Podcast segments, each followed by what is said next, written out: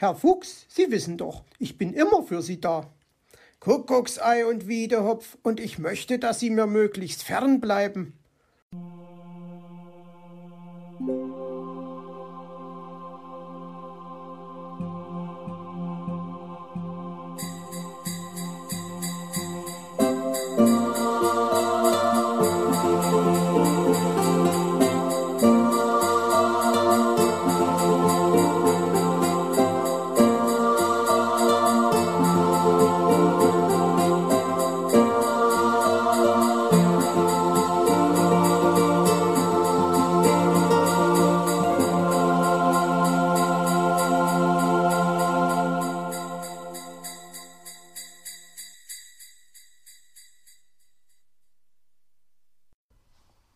Schuppen werkelt wer. Puh machte sich am späten Vormittag des übernächsten Tages schweren Herzens auf den Weg in den Märchenwald. Er hatte einen großen Karton mit seinen missglückten Figuren, naja, zumindest alle anderen fanden, dass sie missglückt waren, auf seinen Schlitten geladen.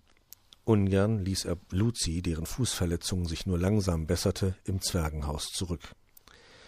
Wenn er so recht darüber nachdachte, wünschte er sich, dass ihr der Fuß noch ein paar Tage länger Probleme machte, auch wenn das nicht sehr nett war. Aber auf einem Sofa zu schlafen, während er wusste, dass Luzi nebenan mit ihrem hübschen, klugen Kopf auf seinem Kissen lag, ließ ihn besonders süß träumen.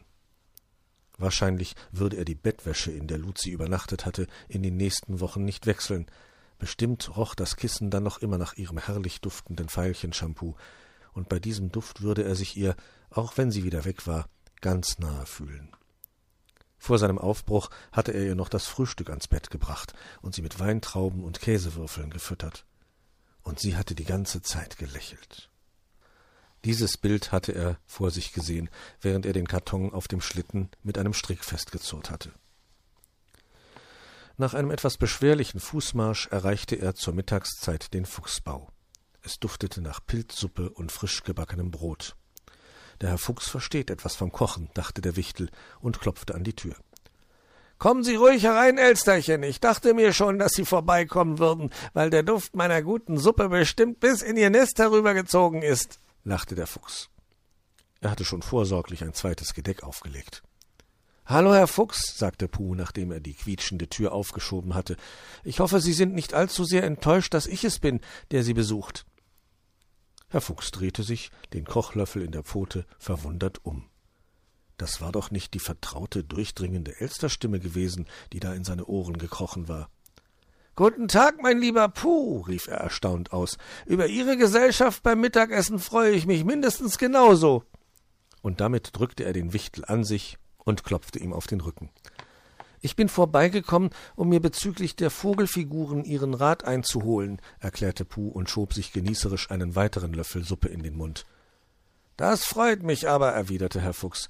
Ich finde nämlich, dass wir an Ihren drei gefiederten Freunden ein paar kleinere und vielleicht auch größere Korrekturen vornehmen sollten. Das finden alle außer mir auch, meinte Puh geknickt. Nun lassen Sie mal den Kopf nicht gleich hängen. Gemeinsam werden wir das schon schaffen, nicht wahr? Und wenn wir fertig sind, können Sie Zwitschi noch einen Krankenbesuch abstatten. Ja, es geht ihm nach drei Tagen Krankenpflege schon wieder gut, dem kleinen wilden Abfahrer. Er lässt sich nur noch etwas verwöhnen. Das kann ich mir vorstellen, schmunzelte Puh und sah sehnsüchtig nach dem knusprig gebackenen Brot. Sollte er noch eine dritte Scheibe nehmen? Zögernd näherte sich seine Hand dem Brotkorb. Wenige Zentimeter davor hielt sie kurz inne, und dann zuckte sie zurück. Nun lassen Sie sich ruhig auch einmal vom Herrn Fuchs verwöhnen und nehmen Sie sich noch eine Scheibe, lachte der Fuchs, nachdem er schmunzelnd das Schauspiel verfolgt hatte. Puh ließ sich nicht lange bitten und griff zu. Und nun geben Sie mir mal die Figur von Willi Kautz aus Ihrem Karton, sagte Herr Fuchs, nachdem sie sich im Schuppen gut verbarrikadiert hatten. Hier müssen wir nämlich sehr wenig verändern, erklärte der Fuchs und stutzte dem Kauz mit einem Messer die großen Füße. Puh verglich das Ergebnis mit dem Foto und war nun sehr zufrieden. Die Farbe muss noch erneuert werden, und dann sieht er gut aus, unser Willi. Anmalen tue ich ihn zu Hause, sagte Puh. Jetzt geben Sie mir Paul Kautz heraus, meinte der Fuchs. Sehen Sie, die Ohren sind zu groß und die Flügel zu klein. Puh nickte. Wenn er das Original mit der Figur verglich, waren da vielleicht doch ein paar marginale Unterschiede erkennbar. Was halten Sie davon? Ich säge Ihnen neue Flügel aus, und Sie kümmern sich in der Zwischenzeit um die Ohren, schlug der Fuchs vor. Puh war einverstanden und rückte den Ohren mit Schleifpapier zu Leibe. Sehen Sie, hier sind die neuen Flügel, sagte der Fuchs. Nach einer halben Stunde, und sie machten eine Anprobe. Die sehen aber gut aus, lobte Puh. Ich werde die Flügel mitnehmen und daheim austauschen. Dann wird Paul noch einmal neu angemalt und er bekommt auch ein paar weiße Sprenkel. Sehr gut. Und nun geben Sie einmal das heraus, was der gute Zwitschi sein soll. Puh reichte ihm den kleinen blauen Vogel. Kreuzspinne und Kreuzschnabel, was machen wir bloß mit dem Flattermann? Herr Fuchs war ratlos. Bis auf die wirklich gut gemischten Farben ähnelte Zwitschi dieser Figur mit keiner Feder. Ich fürchte, ich muss den Kopf noch einmal neu drechseln, überlegte der Fuchs. Der Kopf muss größer werden, dem Körper müssen wir ein bisschen Form verleihen, und der Schnabel muss gekürzt werden. Er ist auch bei einem größeren Kopf noch zu groß.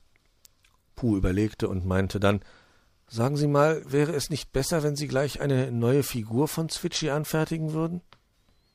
Hm, wäre es. Ich wollte nur nicht gleich mit der Tür ins Haus fallen, lachte der Fuchs. Sehr rücksichtsvoll von Ihnen, freute sich der Wichtel. Potz, Holzsplitter und Schmirgelpapier. Sie können auf mich zählen. Ihren Zwitschi werde ich in den nächsten Tagen fertigstellen. Das ist immer noch rechtzeitig. Aber jetzt will ich erst mal meinem Weißhörchen den Schwanz anleimen und damit holte er eine reizende Fuchsfigur mit einem weißen Ohr vom Regal. Er wollte sie vorsichtig in den Schraubstock spannen, als Puh sagte Hier schleicht doch jemand um Ihren Schuppen herum. Ich bin mir ganz sicher, dass ich ein leises Rascheln gehört habe. Herr Fuchs sah sich zu ihm um und spitzte angestrengt die Ohren. In seiner Anspannung vergaß er, dass er mit der einen Pfote am Schraubstock kurbelte, während er sich mit der anderen darauf gestützt hatte. Da war es auch schon passiert. Aua! Kreuzspinne verflixt meine Pfote! schrie er mit schmerzverzerrtem Gesicht und rieb sich die gequetschte Pfote. Jammernd sprang er herum, bis er sich den Zeh an der Werkbank stieß, was ein erneutes lautes Aufheulen zur Folge hatte. Herr Fuchs, rief es von draußen, haben Sie Schmerzen? Kann ich Ihnen vielleicht helfen? Kuckucksei und Wiedopf, Puh, Sie hatten recht, die Elster schleicht hier herum. Aua! Verflixt, was mach ich bloß? Sie darf hier nicht herein, damit sie unsere Arbeit nicht sieht, flüsterte er. Ich packe alle Figuren in einen großen Karton, und dann können Sie sich von Frau Elster verarzten lassen, sagte Puh und begann damit, die Figuren einzupacken. Herr Fuchs, so sagen Sie doch etwas. Brauchen Sie meine Hilfe? rief die Elster aufgeregt. Ach du wurmstichiger Tannenbaum, nein, ich brauche Sie nicht. Ich kümmere mich allein um mich. Flattern Sie gefälligst nach Hause, schrie der Fuchs. Seine beste Freundin hatte mit ihrer aufgeregten Fragerei sein Nervenkostüm wieder einmal überstrapaziert. Aber Sie könnten die Hilfe der Elster doch bestimmt gut brauchen, meinte Puh und sah besorgt auf die anschwellende Fuchspfote. Ja, damit könnten Sie recht haben. In meiner Wut habe ich nur nicht daran gedacht, jammerte der Fuchs und besah sich die Pfote nun selbst. Könnten Sie nicht vielleicht ein bisschen hierbleiben und sich um mich kümmern? Das geht leider nicht. Ich möchte Zwitschi noch einen kleinen Krankenbesuch machen, und dann muss ich Luzis verstauchten Fuß verarzten, erklärte Puh, und ein feines Lächeln spielte um seine Mundwinkel. Also schön, gab sich der Fuchs geschlagen. Dann werde ich eben doch Frau Elster bitten müssen.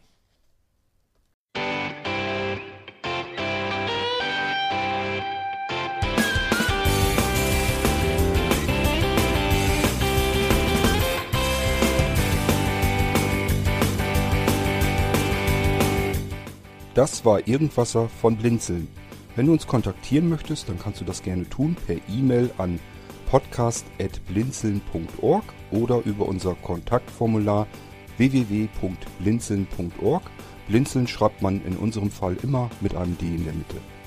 Wenn du möchtest, kannst du uns sehr gerne auch einen Audiobeitrag auf unseren Podcast Anrufbeantworter sprechen.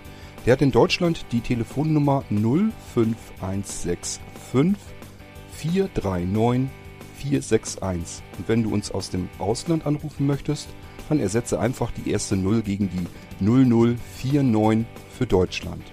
Wir bedanken uns für dein Interesse und freuen uns schon darauf, wenn du auch beim nächsten Mal wieder mit dabei bist.